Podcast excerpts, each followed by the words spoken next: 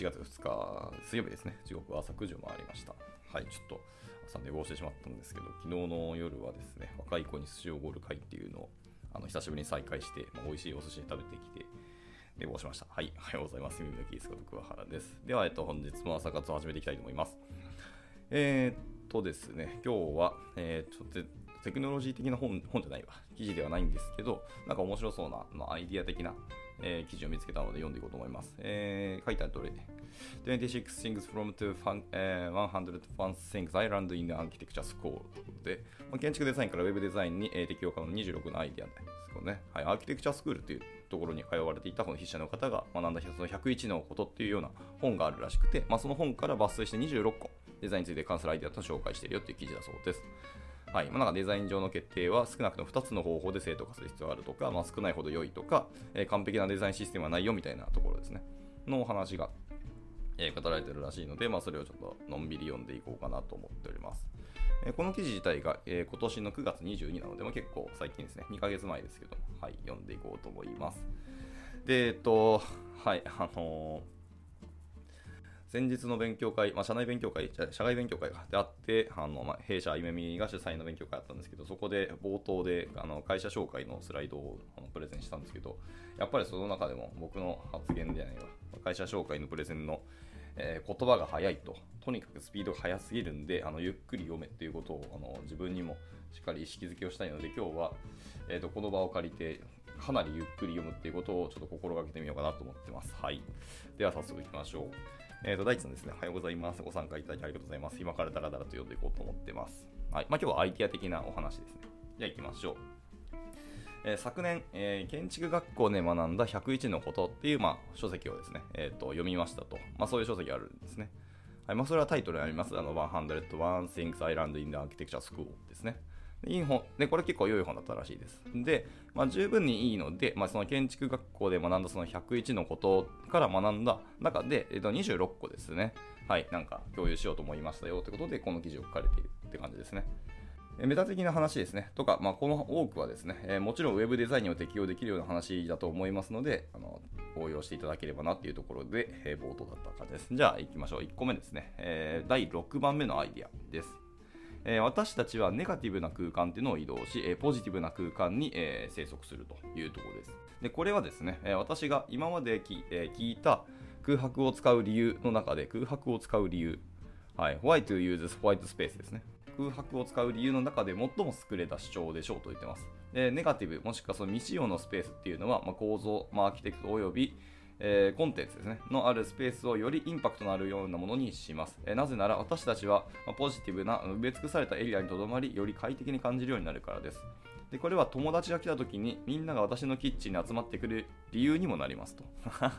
なるほどですね。料理していたら、まあ、いい匂いするとかだと思いますけど、よりもなんかキッチンに集まってくる理由はその埋まってる方がみんないいんだなっていうところだそうですね。なんか面白いですね。空白を使う理由。ただまあ埋め尽くされたら埋め尽くされたで見るものの情報量が増えたりするしなんか視認性悪くなったりするのでちゃんと空白とかの使いましょう。未使用のスペースを使いましょうってこだと思いますけど。で、まあ、ウェブベースの効率として、えー、CSS architecture is the thoughtful making of cascading style のようなものを考えてもらえないだろうかっていうふうに言ってます。なるほどですね。まあなかなかこの例えは例えで面白いですね。まあ、CSS っていう名前自体がそもそもまカスケーディングスタイルじゃんみたいな話はなくはないですけど、はい、あくまで CSS のアーキテクチャはそのカスケーディングスタイルというものをあの言語化した最後言、そうですね、具現化したものだと思うので、まあ、そういうアイディアとか発想をあのウェブベースの、えー、公理としていくのはどうでしょうかっていうのがこの発想というか今回のアイディアだったところですね。なかなか難しいですね。CSS アーキテクチャを公理としていくっていうのはなかなかむずいと思いますが、とはいえその建築とは資料深く、えー、空間を作ることであるっていうこの主張はなかなか、あの、共感がすごく大きいので、まあ、そういう意味でいくと CSS のあの設計とかアーキテクチャっていうのはの欠かせないものであるから確かにそれを効率とするのはいい話かもしれないですね。まあ、実際まあまあ結果、えー、良いウェブサイトとかあのアプリケーションを作るんだったら結果あの CSS アーキテクチャは逃れられないので、まあ、もうすでに効率と言っても良いんじゃないかっていう気もしなくはないですけど。ただ、あくまで Web っていうのはあの HTML なので、HTML の装飾を CSS が担っているっていうのがスタートだけど、えー、それを根幹から、えーと、ベースの氷として CSS アーキテクチャもスタートする、つまり HTML CSS からスタートするみたいなところですよね。のような発想の転換に、まあ、僕は受け取りましたけど、まあ、それは一つあの考えとしてはとても興味深いなとは思いました。はい。で、いきましょう。続いてですね。えー、記事では3つ目ですけど、えー、本としては17個目のアイデアです。はい。えーデザインのアイディアは具体的であればあるほど、えその魅力は大きくなるはずですと。えあまりにその万人向け、いわゆる抽象的だと、まあ、アイディアが水っぽくなり、え魅力が半減してしまうからです。えコードの世界では一般的な抽象表現を思いつくことが多いので、まあ、この点には少し苦労しています。あまさに今僕ですね。まあ、しかし、アップルのデザインには、豊かな沿岸部のエリートのためにデザインされた贅沢なテクノロジーがいかに大衆にアピールできるかを示すカタログがたくさんありますと。面白いですね。そうなんや。エリートの向けににデザインされたその贅沢なテクノロジーっていうのが結果的には大衆にアピールできるかっていうところになるつながると。面白いですね。まあ、結果多分まあ、美しさが増すからかもしれないですね。やまあその Mac の PC と、あのまあ、ちょっと失礼ですけど、デルとかあのヒューレット・パッカードみたいな PC 見たら、まあ、どっちが美しいかって言われたら、それは Mac だよねっていうのは確かにあるので、はいまあ、具体的であればあるほど魅力が大きくなるっていうのは確かに、すでに僕らはあの体験として知ってるかもしれないです。ただ、まあ、あの、Mac の美しさは僕らが勝手に思っているもので、だから今僕が勝手に言ってるだけで、Mac よりもそれはデルとかヒューレット・パッカードのいわゆる大量生産の方の PC の方が美しいっていう方ももちろんいらっしゃると思うんで、まあ、工業デザインとしては絶対あっちの方がいいと思います。なので視点の違いだと思いますけど、単なる、えーと、プロダクトデザインっていう観点での美しさでいくと Mac の方が美しいよねって感じます。で、そのそれは Mac の方が、えっ、と、具体的なあの凝ったデザインだと思うんですよね。細かい細部にまでこだわっているというところが強くて、まあ、工業デザインの方はなるべく一般大衆向けという抽象化をどんどんしていく、あまり特徴がなくしていくっていうのがある意味で一つの観点ではあるので、まあその美しさの観点の違いですけどっていうところですね。はい。まあでもなかなか、えっ、ー、と、いいお話だったと思いました。はい。では続いて、えー、記事中4つ目のアイデアですけど、えー、本の中では18個目のアイデアですね。えどんなデザインの決定も、え少なくとも2つの方法で正当化されるべきですと言ってます。どんなデザインの決定も少なくとも2つの方法で正当化されるべきだと。べきって言葉を使,、え、使う強い主張なので、これはちょっと気になりますが、え私の好きなデザイナーの一人である、え宮本茂氏ですね。はい、は、えどんなキャラクターの行動も、え2つの機能を果たすべきだという、まあ、その同様の経験則を持っています。あなんか持っているって言ってるんですけど、見つけられませんでしたって言ってますね。で、マリオのジャンプが攻撃でもあるようにって言ってます。はあ、ははあ、ジャンプはあくまでジャンプするプラス、まあ、攻撃するっていうあの方法にもなると。まあ確かにそれはそうですよね。でリンクの、リンクはあれですよ。えー、ゼルデンかな？はい。の、えー、リンクのシールドっていうのはターゲティングでもありますと。防御だけじゃなくてターゲティングでもあると。で、その良い判断は一つの目的でなくて複数の目的を達成するものですよっていうふうにおっしゃってますと。はい。まあそういうことですね。少なくとも2つの方法で正当化されるべきだと。どの観点とかどういう目的で、目的？何を、えーと求めるためのえー、アイデアなんかちょっと難しいところですけど、まあ、複数の目的を達成するものというところで、えーと、デザインを決定していくっていうのは確かにいい話かなと僕は思いましたね。もちろんあの1対1であのこれはこれだけの目的、まあ、単一的な目的だよっていうのはあのー、それはそれで一つのなんですか、ね、シンプルさだと思いますけど複数の方に、え、やることの方がいいっていうのはなかなか難しいですね。これちょっとこれ僕が今評価しづらいです。まあ複数あった方が嬉しいよなっていうのは確かにあるかもしれないですけど、その物事とかアプリケーションの美しさとか良さっていうところに、えー、複数をの要素を持っているっていうのがどれだけいいのかっていうのは僕が今ちょっとなかなか難しいんでこれコンテキストとかいろんな状況によって違う気はするので、なんとも言えないですけど、でもマリオのジャンプが攻撃でもあるとか、そのリンクのシールドがターゲティングでもあるっていうのは、まあ、ゲームの面白さっていう意味では全然確かにそうだなってのは思いますよね。1個のものに対して1個だけっていうのはなかなか辛いし、逆に言うと、まあ、例えば、えー、リンクがシールドを持つけど、えー、と防御だけでターゲティングは別だっていうと、だから操作が増えるので、なかなか頭が大変だという気はしますけど、まあそういう意味で一つにとどまっているのはいいことかもしれないとは思いました。はい、じゃあ続いて、えー、もう何個目か忘れましたけど、本の中では21個目のアイディアです。えー、建築家なら誰でもあらゆることについて知っている、まあ、エンジニアは一つのことについて何でも知っている。はあ、はははは。なるほど。建築家はあらゆることを知っていて、エンジニアは一つのことについて何でも知っている。だから深めてるってことですよね。はい。私はこの二項対立がとても好きです。ジェネラリストのような、軽蔑的な言葉よりも優れていますと。はいはいはいはい。確かにね。ジェネラリストっていう言葉は確かに、えーと、スパッと一言で言えてるけど、なかなかあの多義語というか、解釈の違いが大きいので、確かに使うの、今、確かに言われてみればいつも勝手に使ってますけど、割と解釈難しいなって今、改めて思いましたね。ならば、長くなるけど、あえてこういう言葉を使う方が分かりやすいかもしれないですね。まあでも今エンジニアも言うて、あのジェネラリスト的なエンジニアもいますけど、まあそういうエンジニアはウェブ業界の中での建築家になっていくんでしょうね。まあ逆に言うといろんなものが作れるって気はしますけど。でまあ、もちろん一つのことに特化したスペシャリストっていうのももちろんそれはそれで重要なんですよね。超専門家がいないと、まあ、その分野に対してちゃんとしっかり作れるっていうか美しく作るみたいなところができなくなるので、はいまあ、スペシャリストも必要ではあるけど、でもこの言葉は面白いですね。建築家なら誰でもあらゆることについて知っているエンジニアなら一つのことについて何でも知っていると。まあ、逆に言うと、両方必要ですよね。建築家とエンジニアは両方必要だよねっていうところだと僕は思いました。はい。まあでもいい言葉ですね。ジェネラリストっていう言葉を使うよりもこっちの方がなかなか言えてみようだと感じましたね。はい。じゃあ続いていきましょう。えー、次はですね、本の中26個目のアイディアになります。えー、優れたデザイナーは足が速い。どどういうこと？でこれはしかもこの、あのー、記事の筆者の方ともあの経験と一致するらしいですけど優れたデザイナーは足が速い。まあでもつい最近あの僕が、あのー、まあ、ツイート上で読んだ漫画の中にあのコピーライターの漫画があって、はいまだ何度かあのリツイートもしてたりするんですけど中に、えーと、優れたコピーライターっていうのはあのー、まあ、だからいいコピーライターになるためにはあのー、書くことは1割で調査が9割って書いてあるんですよね。まあ、本当にいろんなものを調べて最後のプロットのところだけ書きますっていうのが、えーと、コピーライターだっていうふうに、まあ、その方はその漫画筆者の方はおっしゃってましてなかなか面白いと思ったんですけどとはいえ、最後のプロットの中をひたすらでも頭こねくり回して書かなきゃいけないので、そんな1対9じゃない気はしてたんですけど、でもちゃんと調べたり、いろんなものを見て初めてその言葉が紡ぎ出されるっていうことを、まあ、言いたかったんだろうなって思ってて、これは多分デザインも一緒なんだと思います。で、そういう意味で、優れたデザイナーは足が速いっていうか、多分いろんなところに現場に足をガチで運んでいく、しっかり自分の目で物を見るっていうところで、結果足が鍛えられるっていうことで、まあ、足が速いっていうの使い方をしてるんだと思いました。ただ、とにかく、あの速いというか足が鍛えられているみたいな感覚だと僕は思いましたね。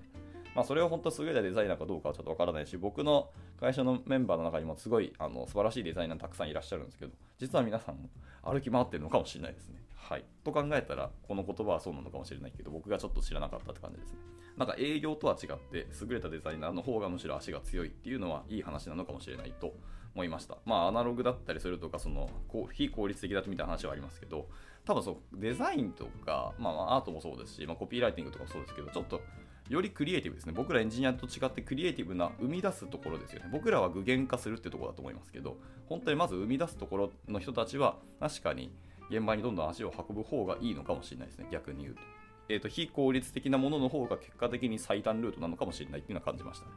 なかなか面白いですね、仕事っていうのは。はい、じゃあ続いていきます。えー、次は本の中37個目の間ですね。ちょっと飛びましたね。えどんな美的性質も、え通常は対極にあるものの存在によって高められるっていうアイデアだそうです。えここで例として挙げられているのは、え直線っていうのは曲線的な線をより、え、曲線的にする。そりゃそうでしょ。直線は、ん？直線は曲線的な線をより曲線的にする。どういうことだ？たとえそうでなくても真実に思えます。え、この指摘は Web デザインについて、え、そして暗いサイトのヘッダーと、え、白いサイトを超えてどんな要素を組み合わせることができるのか、私に多くのことを考えさせます。あなたのデザインではどんな対極を作ることができるでしょうかと。曲線があるからこそ曲線的な線をより曲線的に見せるっていうふうに言ってるんだろうと思いますね。はい、単に曲線が1個オンってあるよりも、えー、対象と比較対象とする、えー、直線があるから曲線はやっぱり曲線美が見えるっていうようなことだと思います。なので、その対極にあるものの存在があることっていうのが、その美的性質とあのリンクするという話ですね。なるほどでした。まあ、黒い暗いサイトと白いサイトっていうところもちゃんと組み合わせることによって同じその対極を強調することができるというところですね。これはなんかまあ経験からもそうだなと思いますね。ただまあその比率によってどっちをメインにするかっていうのはもちろんありますし、はいまあ、色のあのパーセンテージは何だっけ ?7 割、2割、1割っていうのがありますよね。メインカラー7割で、えーと、それぞれのオプショナルのところが2割で、最後、強調したいもののところに1割の色を使うみたいなところですよね。はい、みたいなこと、あのそういうパーセンテージの一応理論があったりしますけど、あれと似たようなことだと思いますね。まあ、でもその対局があるからもう、メインが、えー、光るっていうのは本当にそうだと感じました。で、続いて。でもこれでもあれですよね。あの僕らフロントエンドエンジニア、まあ、僕はそうなんですけど、えーと、でデザインに関わらないとしてもそのデザイン的な指摘観点としてあの持っておくのはすごく大事ですよね。こうやって実際に作ってて具現化したけど見え方としてこっちの方が良くないっていうその別のアイディアとかあの改善提案とかができたりするんで、まあ、そういうエンジニアっていうのはやっぱりいい仕事するなって僕は感じますよね。はい、でこれは別にフロントだけじゃなくて、サーバーサイドでもいろんな人たちもそうですね、最終的に物を見るって時になったら、僕らも一ユーザーとして物を見ればいいって話なので、でユーザー観点としてこう思いますっていうのが言えるっていうのはすごくいい話だと思いましたね。という意味で、あのさっきの観点は、みんなが持っておくのはいいことかもしれないと思いました。では続いて、えー、39番目ですね、本の中では。はい、39番目のアイデアは、えー、性的な構成っていうのは静止しているように見える。はい。まあ、これはなんか読んで字のごとくですね。はい。性的な構成は止まっているように見えますよというところですね。なんかこれ以上でも以下でもないらしいです。はい。なので、これはそのままというと続けていきます。えー、続いてはアイデア40個目ですね。40個目のアイデアは、えー、ダイナミックな構図っていうのは視線の探索っていうのを促しますよって言ってます。はあ、はいはいはいはい。視線の探索を促す。ユーザーの視線をどんどん促すようにしているってことですね。はい。まあ、例えばですね、まあ、今私たちはどこかに向かっています。で、えー、波線とか、えー、球体のようなものっていうのはその始まりと終わりを考えさせますと。へー。で上に向かって突き出た傾斜のある屋根っていうのはその線を、えー、上へ上へと向かわせますウェブデザインではそのページの中の、えー、クソを飛ばして目を探索させるなんだそれえー、シェイプだけでもそのようなことができるかもしれません。まあ、学ぶべきだことは多いですねっていう話をしてました。まあ、波線とか球体のものが始まりと終わりを連想させるっていうのは、うーんどう、どういうことだろうな。あんまり考えたことなかったんですね。まあ、あの球体が始まりと終わりっていうのはなんとなく確かイメージはあるし三角形を見るとあなんかその尖ってる方向に何かがあるんだろうなとか、まあ、よく、えーと、下へスクロールとかのところに矢印じゃなくて下向きの矢印あの三角形だったりするとこありますよね、まあ、ああいうののあの認知が僕らはなんとなくあるので、えーとその先に生かすっていうようなその視点のえー、探索を促すっていうのは確かに分かるかもしれないですけど、丸っていうのは意外とはじあとスタートとゴールだったりするっていうのは確かにあるかもしれないですね。丸によって視線を促すってなかなか難しいと思いますね。あのちなみに人間の視点って丸いものにあの目が行くようになってるんですって。あの真っ白なキャンバスに丸が1つドンと置いてあったら人間の目はほぼほぼ丸を見るらしいです。もう無意識的に。なので、何かを見せたいとか強調したい時っていうのは丸にする。だから、あのボタンデザインはなるべく角丸にするっていうのがあの理にかなってるらしいんですよ。まあ、あれと同じことだと思いますので、丸は基本的にあの集中させるためのものだと思います。そうじゃなければ、その丸はまあ始めと終わりみたいなところの視点に、えー、と観点で置くっていうのは確かに分からな分からなくはないだとか、よく見るなと思いましたね。まあ、そこに注目させたいっていうのもあるかもしれないです。注目させて、あ、ここは終わりですよっていうのを強調するとかいう話かもしれないですけど、そうじゃないものは確かに促すのはそうかもしれないですね。ただ、ま波線が始まりもしくは終わりだっていうのは僕はちょっと難しいです。でもそのダイナミックな構造っていうところにその視線の探求を促すっていう今のアイディア的には確かにそうかもですね。ダイナミックさっていうのがすごく必要なのかもしれないと思いました。はい、じゃあ続いて。あすみませんで、今日はそうです僕が朝寝坊して十何分からスタートしてるんで、もうちょっと後ろ倒しになります。ごめんなさい。では続いて、41個目のアイディアですね。はい、なんか連続してますね、今は。はい、41個目のアイディアは、えー、ムーブとカウンターポイントと言ってます。動作とカウンターポイントですけど、この2つを一緒にしましょうというふうに言ってますね。で、えーと、性的と動的のあるものとか、陰と陽っていうものですね。っていうのをなるべく一緒にしましょうと。えー、滑らかなものと粗いものとか、まあ、そういう二極対立的なものを一緒にすると。をどんどん並べてみると、えーと、性的なものと動的なものに、まあ、最終的にはカテゴライズしやすくなってくるんですけど、まあ、そういうものを並べると、えー、瞬時にコントラストと対極が生まれて視覚的な面白さが発生するよと。これちょっと前に出てきたさっきのアイデアですね。なんかダイナミックさのところだと思いますけど、あれと結構似た観点だと思いますが、ま、っぱりその対極するものがあるっていうので、はい、面白さが生まれるので、それがいいよっていう話だと思いますね。まあ、これはなんか僕ら、まあ、さっきの、あの比較と一緒で体験としてあるなと思いましたね。はい。では続いて、次はですね、45個目のアイディアです。はい。えー、知ることということに関する、ナレッジですね。なに関する3つのレベルと言ってます。はい。えー、その3つっていうのは、えー、単純さ、え複雑さ、え情報に基づく単純さ。まあ、単純と複雑はまあ分かりやすいんですけど、情報に基づく単純さは別のものらしいですね。うーん。ただ、英単語的には、えー、 simplicity と complexity なので、まあ、シンプル、単純と複雑なんですけど、 informed simplicity なので、情報に基づくというか、何か、えーと、付加情報があった上での、えー、 simplicity だっていう観点だと思いますね。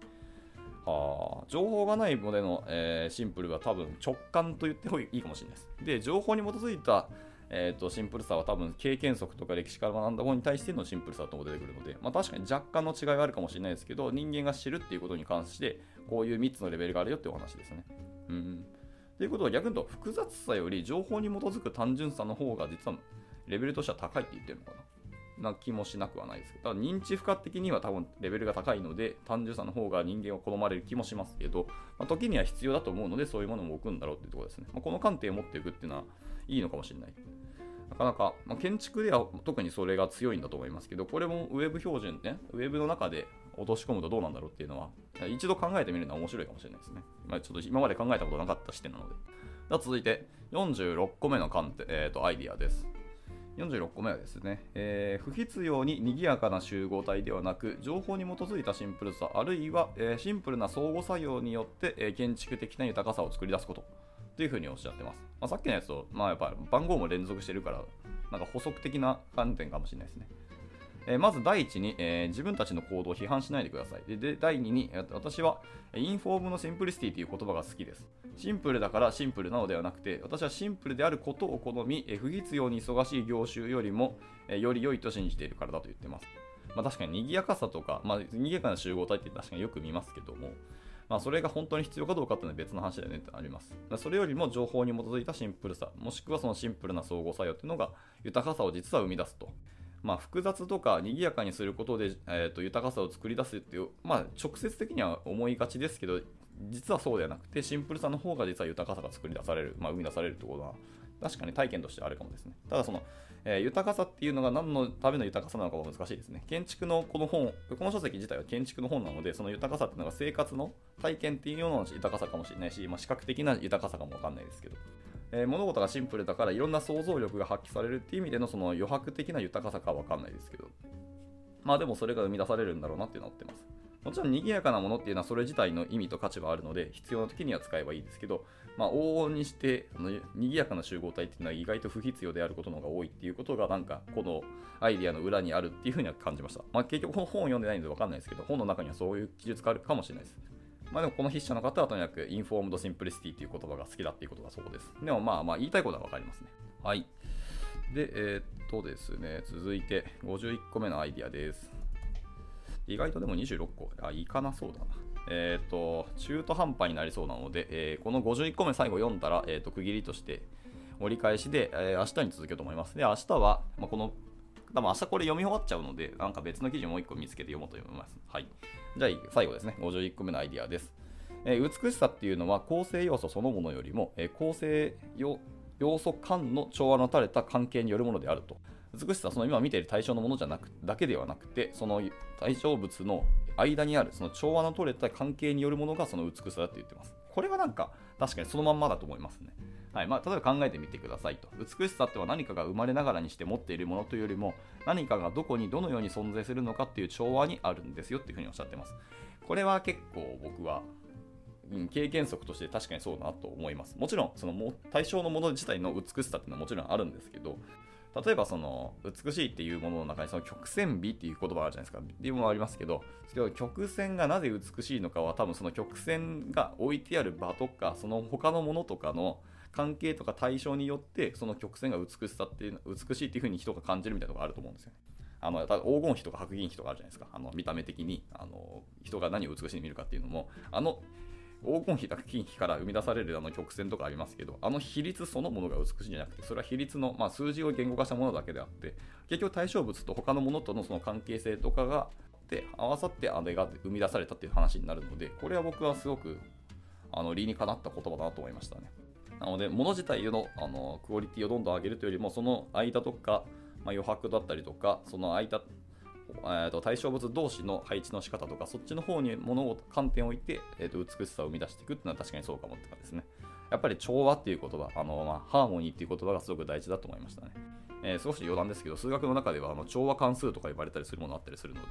はい、やっぱり数学的な観点でもやっぱり調和っていうのはすごく美しさが生まれるんだなっていうのは実は思ったりしてましたっていうのが今思い出されただけです。はい。というところで、まあ、ちょっとオーバーしましたけど、で今日の、えー、と朝活はこちらで終了しようと思います。えー、明日続きですね、えー、今51個まで読んだので、明日は57個目のアイデアですけど、から、え、続きやっていきたいと思います。えー、でどうでしたかね？今日ちょっとなるべくゆっくり読んでみたんで、えーと、ちょっと僕的にはいつも全然違うやり方だったので、やりづらと思いながらですけど、えーとまあ、自分の話すペースが速すぎるっていうのを手こ入れしたいと思うので、明日もちょっとゆっくり読むっていうのを繰り返していこうと思いますので、はい、もうご容赦いただければ幸いです。では、えっとですね、今日も、えー、ご参加いただき大変にありがとうございました。えー、まあ明日は、えっと、祝日なので、皆さんお休みだった方もおっしゃると思いますし、まあ、金曜日そのまま休み取られている方もいらっしゃると思いますけども、今日頑張ってお仕事終わって、明日ゆっくり休んでいけたらなと思います。では終了したいと思います。お疲れ様でした。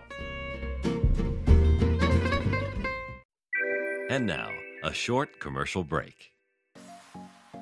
現在、エンジニアの採用にお困りではありませんか？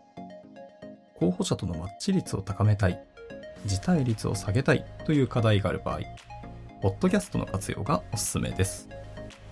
音声だからこそ伝えられる深い情報で、候補者の興味関心を高めることができます。株式会社ピトパでは、企業の採用広報に役立つ、